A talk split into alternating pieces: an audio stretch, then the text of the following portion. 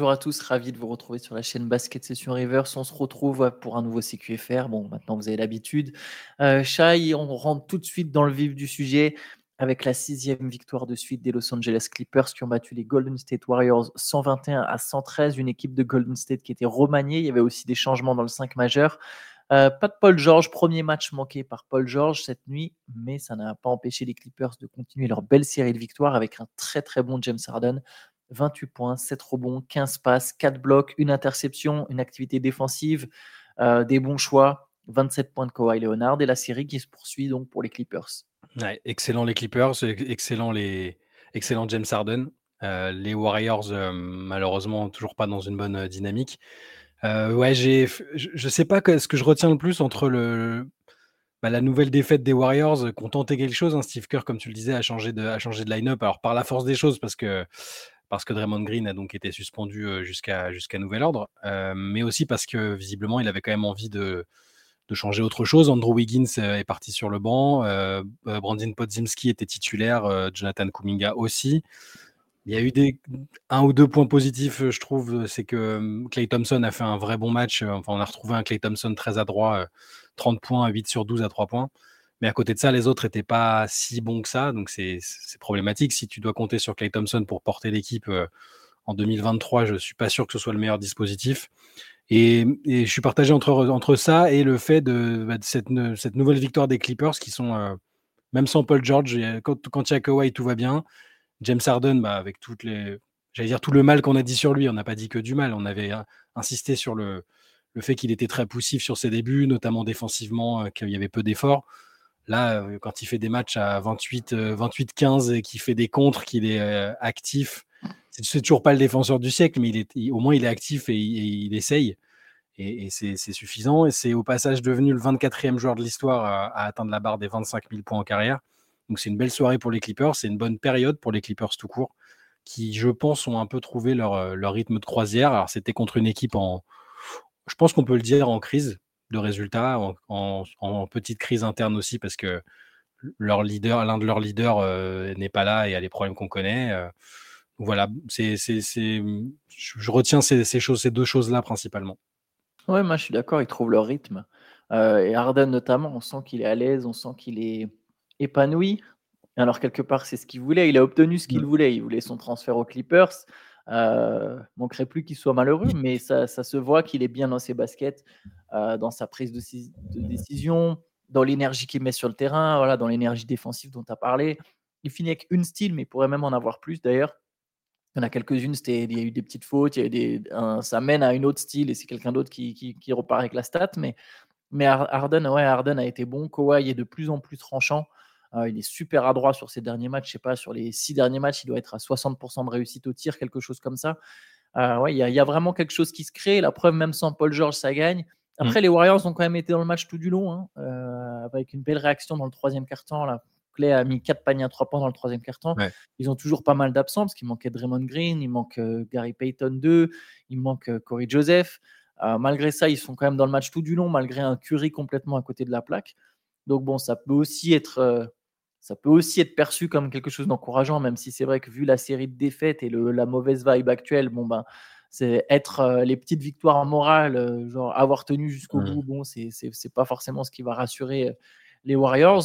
On verra. Il y a toujours, deux écoles. Hein. Il y a, l'école des défaites encourageantes et l'école de la défaite encourageante. Enfin, ça reste une défaite, c'est ça le truc oui, je... puis je pense que là, vu leur statut, tu peux pas vraiment euh, te reposer sur des défaites encourageantes. je pense qu'à un moment, il faudra qu'on parle de, de, Steph Curry parce que, euh, enfin, personnellement, je l'ai pas mal épargné parce que je, le trouvais de, bon, déjà pas mauvais, évidemment, ça reste Steph Curry, mais je, je, sais pas pourquoi je pensais que à ce stade de la saison et surtout s'il y avait des difficultés du côté des Warriors, on verrait le Curry euh, monstrueux capable de claquer 40-50 points par match, même si l'équipe autour tourne un peu moins bien je le trouve un peu sur la retenue, même médiatiquement, je le trouve. T'en, t'en parlais, euh, le, fait qu'on ne l'entende pas tant que ça sur les, sujets du moment pour les Warriors. Alors, je ne sais pas si c'est délibéré, si, si c'est juste une mauvaise période qu'ils qui, espèrent traverser comme ça et que ça reviendra, mais je, je le trouve, je trouve qu'on ne le voit pas beaucoup et, et, sur le terrain, il n'est pas, il pas aussi dominant et fort que ce que, je, ce que j'espérais à, à ce stade de la saison et dans ce contexte, en tout cas. Ouais, en tout cas, là, sur les deux, sur les deux derniers matchs, il est maladroit parce que, quand même, il avait fait quand même pas mal de bons matchs sur, depuis le début de la saison. Il y a quand même un moment où il était. Où il était... Après, oui, tu as raison, il n'y avait pas d'éruption offensive euh, comme, comme il peut. Euh, comme on, a l'habitude d'en voir de temps en temps avec Stephen Curry. Après, c'est aussi difficile parce que, comme il est identifié comme le seul danger de son équipe, il est mmh. vraiment. Euh, bah, il est serré de très près, Curry. C'est même dur d'aller prendre 30 tirs dans ces conditions. Euh, mais bon, c'est vrai que la Golden State, trois défaites de suite. Euh, les victoires morales peuvent pas suffire, ça je suis d'accord. Il faut, faut qu'il y, ait un, faut qu'il y ait un électrochoc. Euh, on verra si ça arrive ou pas pour, pour les Warriors. Ils sont 11e, hein 11e à 8 des 8 victoires de Minnesota. Ah bon, t'as raison, on verra. Bon, à force de dire il reste du temps, il reste du temps. Non, c'est vrai. Bah, bon, après, de toute façon, je pense que la première place, c'est même plus le, c'est plus, euh, c'est plus le différentiel avec la sixième place qui va être. Et même celui-là, il se creuse aussi, hein, mais mmh. c'est plus celui-là qui est, qui, est, le vrai problème, la vraie problématique. Euh, on peut passer à une équipe qui tourne bien aussi, c'est les Kings. Les Kings qui ont gagné contre le Thunder 128 à 123. Les Kings qui remontent à l'Ouest. Il y a eu un gros duel entre De'Aaron Fox et Shea Gildeus Alexander. 41 points pour Fox, 43 pour Shea Gildeus Alexander. Là aussi, c'était serré jusqu'au bout. Euh, le, Thunder avec 14 points de retard à moment dans le quatrième carton est bien revenu sur un espèce de gros run avec un bon Josh Giddy d'ailleurs, 18 points de Josh Giddy. Euh, mais au final, Fox a repris les choses en main. Un panier important, une passe décisive pour Keegan Murray. Euh, après, il y a eu des paniers ratés par Holmgren à 3 points. Et au final, les Kings qui repartent avec cette victoire. Ouais, c'est deux matchs, matchs très sympas entre deux, deux des équipes les plus, les plus cool à voir jouer de toute façon dans la ligue. Hein. Tu sais toujours que bah, les Kings, euh, sauf accident, offensivement, ça va, ça va envoyer quand même à chaque fois. Et OKC, bah, pour les raisons qu'on a évoquées depuis le début de la saison, gros duel Fox euh, Alexander. Et la fin de match mieux gérée, euh, mieux géré par les Kings, euh, c'est aussi une constante. Et, Fox, notamment, depuis qu'il est monté en puissance et qu'il est devenu vraiment le patron de l'équipe, les quatrièmes cartons, déjà l'année dernière, c'était le cas. Et, là, il, prend vraiment ses responsabilités. J'ai bien aimé le sang-froid qui Murray à la fin du match aussi. Euh, il y a aussi des bonnes séquences défensives qui leur ont permis bah, d'empêcher OKC de, revenir. Fox ajoute cette passe décisive, c'est pas, pas anodin non plus. Et euh, ouais, beau match, euh, deux belles équipes. que si, vous, si vous hésitez un peu le soir, la nuit, si vous voulez faire une nuit par-ci par-là de, de matchs en direct, en général, OKC et Sacramento, quel que soit l'adversaire, vous ne pouvez pas trop vous tromper, je trouve. Oui, celui-là en replay d'ailleurs est vraiment très sympa. C'est qu'il y a énormément de rythme, euh, beaucoup, bah, un match très offensif. Belle perf du sophomore Kion Ellis aussi, qui a eu un très bon passage là dans le troisième carton. Il finit à 17 points. Euh, il y a 5 paniers à 3 points. Il a été, ça a été un des facteurs X pour Sacramento. Euh, Sacramento, OKC qui sont plus ou moins au coude à coude. Le Thunder est toujours troisième à l'ouest, mais les, les, les, Kings sont cinquième et se rapprochent. Ils sont quoi Un match du Thunder. Il, y a, il, y a, une espèce de, de, de comment dire ça se resserre entre la deuxième et la sixième place. Mm. Et notamment dans, ces places, à ces places-là, on retrouve aussi les Mavericks. Les Mavericks qui ont perdu contre les Timberwolves. Victoire de Minnesota 119 à 101 malgré 39 points et 13 passes de Luka Doncic. Euh, ce qui est fort sur Minnesota, c'est qu'ils arrivent à gagner plein de matchs de plein de manières différentes, même si la défense reste quand même le premier facteur. Encore une fois, ils ont limité leur adversaire à 101 points. Mais voilà, il n'y a pas un, énorme gros carton. Alors Nasrid met 27 points, mais il n'y a pas un gros carton offensif quelque part du côté des Timberwolves. C'est vraiment encore euh, bah, cette fois-ci le travail défensif qui a fait la différence. Ouais, et Anthony Edwards qui faisait son retour, qui a eu quelques soucis de blessure récemment, qui manquait des matchs par-ci par-là. Même avec Anthony Edwards, qui est censé être le, meilleur joueur de l'équipe, qui fait qui shoot à 3 sur 19, tu peux te dire, ouh, ça va être compliqué. Si, euh, même si l'ADN défensif est important, euh, si le meilleur attaquant de l'équipe est à 3 sur 19, c'est compliqué. Bah, pas du tout, parce que tout le monde contribue. 4 a encore été bon, 21 points, 17 rebonds. Rudy très actif, il marque peu, mais il prend des rebonds, il fait des passes, il défend fort. Très du, classique. Et Nazrid, voilà, Nazrid, c'est un régal aussi à chaque fois quand il entre, c'est une tornade quoi. il marque 27, points en 31 minutes et il fait ça. L'année dernière, il faisait déjà ça. Et il faut pas oublier que l'année dernière, il a manqué, il s'était blessé avant les playoffs. c'est la, décision de le prolonger et sur ce contrat-là est de, de, plus en plus s'avère de plus en plus bonne en fait. Bah, j'allais y venir, j'allais dire en fait c'est un style. Il est donc il est à 13 millions la saison, il va aller, ça va aller jusqu'à 15 millions, je crois. En gros, je sais plus, il a eu peut-être 39 sur ou 40 et quelques sur 3 ans. Mmh. c'est même à se demander s'il n'y a pas des équipes qui ont raté quelque chose. Il met 7 paniers à 3 points, il est super fluide, super mobile, balle en main pour un grand. il y avait, enfin clairement, ouais, à 15 millions la saison, il pourrait là, là, juste là, il renégocie son contrat, il toucherait plus de 20 en fait.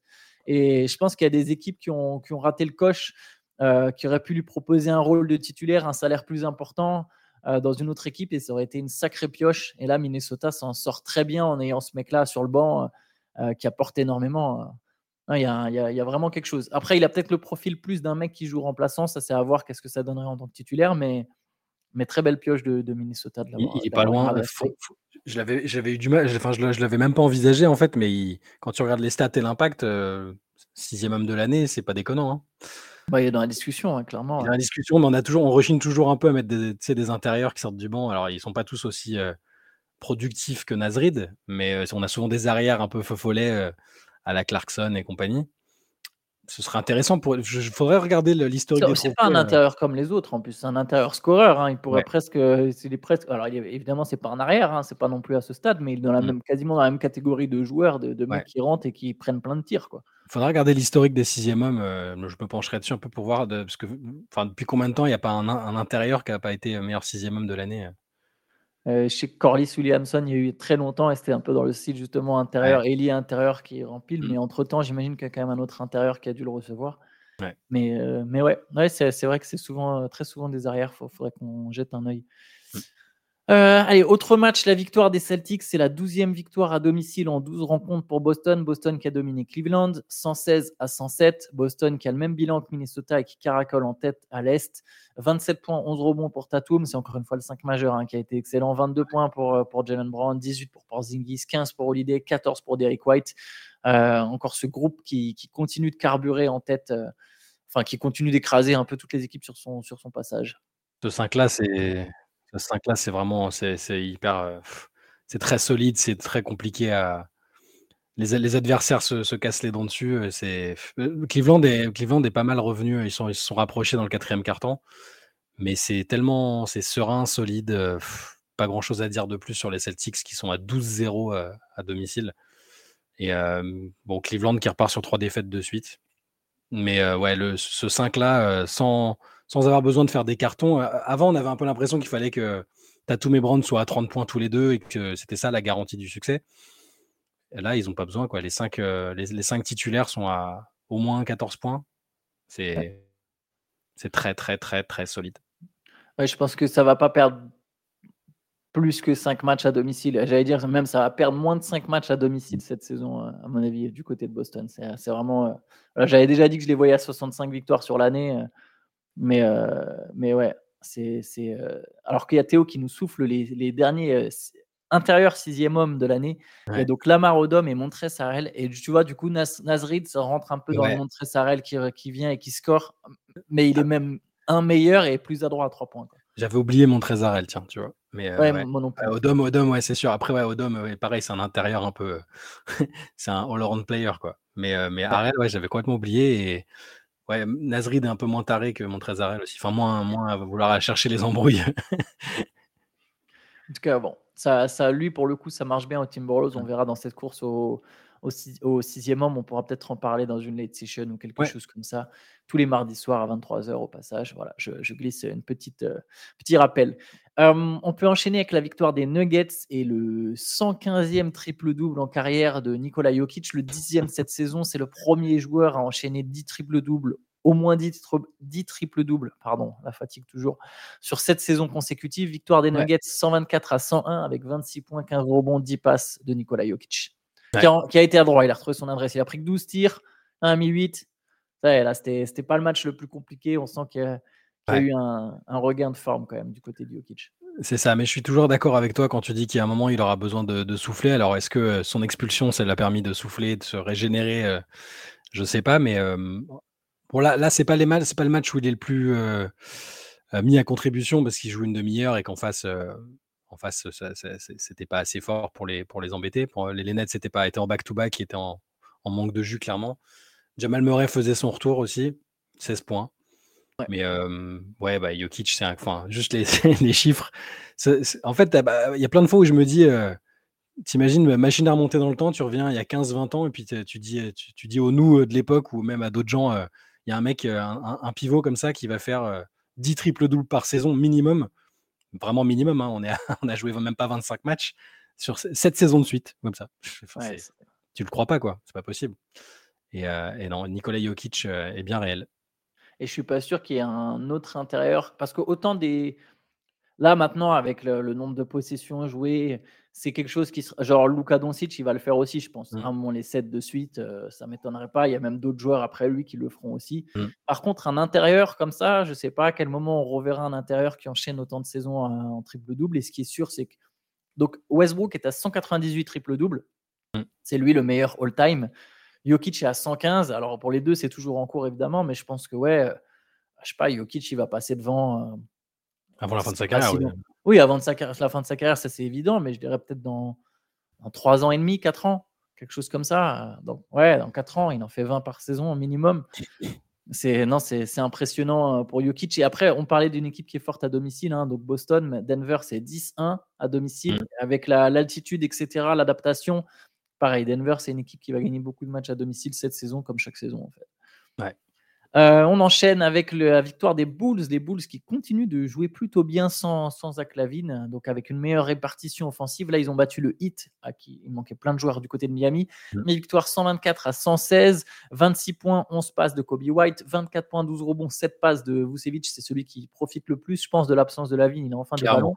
23 points de DeRozan, et je ne sais pas si tu as vu 24 points de, de, aussi en sortie de banc. Est-ce que tu as vu cette passe de DeRozan pour le panier de Kobe White? Est-ce que tu es tombé sur celle-là Non, je ne l'ai pas vu. C'est le, match, c'est vrai, c'est le match que j'ai pas. Les gens vont croire que Théo va croire que j'aime pas, que j'aime pas Miami, mais c'est le match que dont j'ai pas regardé les.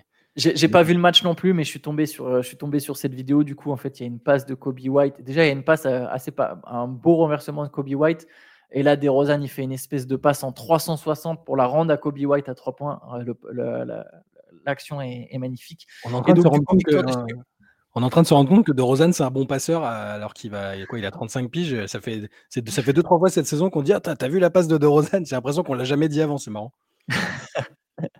ouais, bah, bah il a joué avec les Spurs, hein, Greg Popovich, tout ça. il a appris à faire des passes à San Antonio. Là. Non, mais il y a, franchement, alors j'ai pas beaucoup vu jouer les Bulls. Euh, j'ai pas vu des longs matchs, donc évidemment, quand on regarde le possession par possession, ça montre.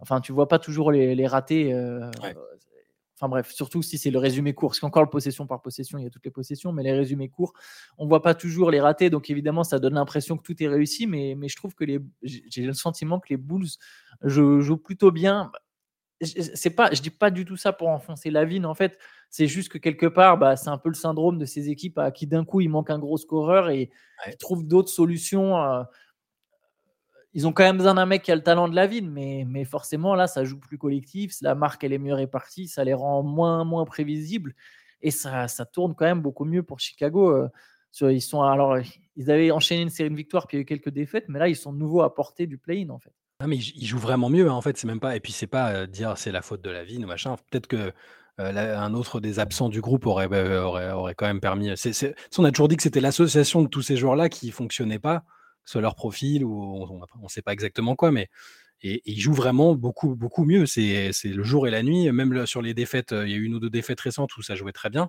Enfin, par rapport, bien mieux en tout cas que sur, sur ce qu'on a vu depuis le début de la saison et là, bah, ils sortent des matchs, ils sortent des matchs comme ça où ils ont fait un début de match incroyable. Ils mènent 33-8 à un moment. Enfin, ils... alors c'était pas le hit sous sa meilleure version, mais quand même. Au début, oui. Voilà. J'avais noté des stats du coup, enfin, qui étaient assez incroyables, mais c'est la première fois de l'histoire des, des, Bulls qu'il y a quatre joueurs qui, qui marquent au moins 23 points dans un match. enfin, première fois depuis 1969, mais bon, avant 69, c'était pas très mmh. pertinent pour les Bulls. Et, ils sont, ouais, ils, jouent, ils jouent mieux au basket, ils sont pas très loin du play-in et du coup, bah, ça incite à, ça incite à vouloir que la vigne soit tradée. Hein, c'est aussi bêtement que ça. Et je pense que ça va les conforter dans ce, dans, ce, choix-là. Et lui-même a probablement envie de changer d'air. Après, le plafond de cette équipe, c'est pas fantastique. C'est même, même sous cette version, on ne sait pas du tout si, ça peut faire euh, jouer les troubles faits en playoff, mais ne serait-ce que de voir des mecs comme euh, voilà, Vucevic, il retrouve, euh, il retrouve de l'allant offensif, même Kobe White, ça marche bien. Dorozan, c'est voilà, c'est au, moins ils sont regardables, ce qui n'était plus le cas, ce qui n'était pas le cas en début de saison. Il y a même un meilleur spacing. Enfin bref, ça, ça joue mieux. Mmh. Après, juste petit point noir, la blessure de Caruso. Il avait déjà manqué les deux derniers matchs mmh. d'ailleurs. Donc Chicago avait, avait mis fin à sa série de victoires en, perdant notamment deux matchs de suite. Bah, c'est deux matchs que Caruso n'avait pas joué. Alors c'était contre Denver et Milwaukee en plus. Donc euh, ils n'ont pas perdu contre des peintres. Voilà, là il est revenu, mais il a joué que cinq minutes. Il s'est blessé. Euh, ça c'est problématique. Après, c'est que franchement, Chicago a des bons joueurs. Hein. Euh, que ce soit les Javon Carter, Tory Craig, euh, Caruso, White, Vucevic. Enfin, il y a vraiment un effectif. Il y a, c'est un effectif de vétérans, entre guillemets. Alors, il y a des jeunes vétérans, mais il y a quand même des vétérans, des mecs qui ont de l'expérience. C'est une équipe qui est censée bien jouer au basket. Quoi. Ouais, une équipe qui est censée bien jouer, mais qu'on n'imagine pas faire mieux que, que 8, que entre 7 et, entre 7 et 10. Enfin, je les vois pas top. Ah oui, oui, mais, mais, bon, c'est quand même une amélioration. Je veux dire, les fans des Bulls qui, qui, qui, avait sorti le kit pendaison au début de saison. Là, ils se disent au moins, on a peut-être une chance de jouer quelque chose, euh, euh, au, moins, au moins un play-in, euh, un, truc un peu significatif qui justifie l'équipe qu'on a là et pas. Parce que le pire, c'est que c'est toujours le ventre mou, c'est quand tu ni vraiment dans le tanking, donc tu n'auras pas mmh. vraiment le pic, un, pic cool à la loterie, ni le, semblant d'excitation que te procure le play-in ou un premier tour de playoff. Ah, c'est sûr. Allez, on passe au dernier match de la soirée avec la deuxième victoire consécutive du Jazz. Le Jazz a battu les Blazers. C'était un choc entre cancres. Euh, moi, ce que je retiens, bah, c'est évidemment les 23 points et 10 passes de Scoot Anderson. Je, enfin un peu d'excitation du côté de Scoot Anderson. Là, on sent qu'il monte en régime, qu'il monte en puissance. C'est son troisième match à 15 points ou plus depuis, depuis au cours des cinq derniers matchs. C'est évidemment son meilleur match en carrière, sachant que le, son précédent meilleur match en carrière, c'était bah, le dernier où il a mis 19 points contre les Clippers. Mm. Là, voilà, là, il tape la barre des 20 points, 23 points, 10 passes. Euh, ça, on, comprend maintenant pourquoi les, les, Blazers pouvaient être excités à propos de la draft de, de, Scoot Anderson et je pense qu'il sera bientôt dans le 5. Bientôt, il va retrouver une place dans le 5. Ouais, au moins, il y a une montée en puissance. C'est déjà ça qu'on veut voir. On, le voit progresser. Après, sa chance aussi, c'est que les, Hornets, euh, enfin, personne ne, ne s'intéresse aux Hornets et donc euh, personne ne voit ce que fait Brandon Miller, qui est tour à tour très très intéressant, tour à tour très très anecdotique. Donc il n'y a pas de oh là là, quel, quel bévue incroyable d'avoir pris Brandon Miller en deux. Pour, pour l'instant, on n'en est pas là. Et, Anderson va petit à petit, je pense, euh, mettre, les choses, euh, mettre les choses au clair. Et euh, après, ça reste Portland, un effectif très très médiocre.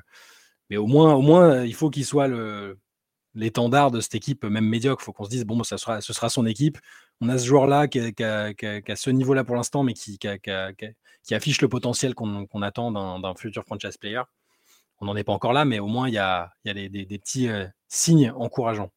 T'es es dur avec Brandon Miller, il est vraiment pas mal, Brandon Miller. Bah, c'est ce que je dis en fait. Ah, non, mais, pas mal, non, mais je, je, trouve vraiment intéressant quand même sur sa première. Il est intéressant, c'est pour ça que je dis sur des, il y a des matchs où il est vraiment vraiment très très intéressant. Et j'ai toujours du mal parce que c'est euh, les Hornets qu'il faut pondérer un peu.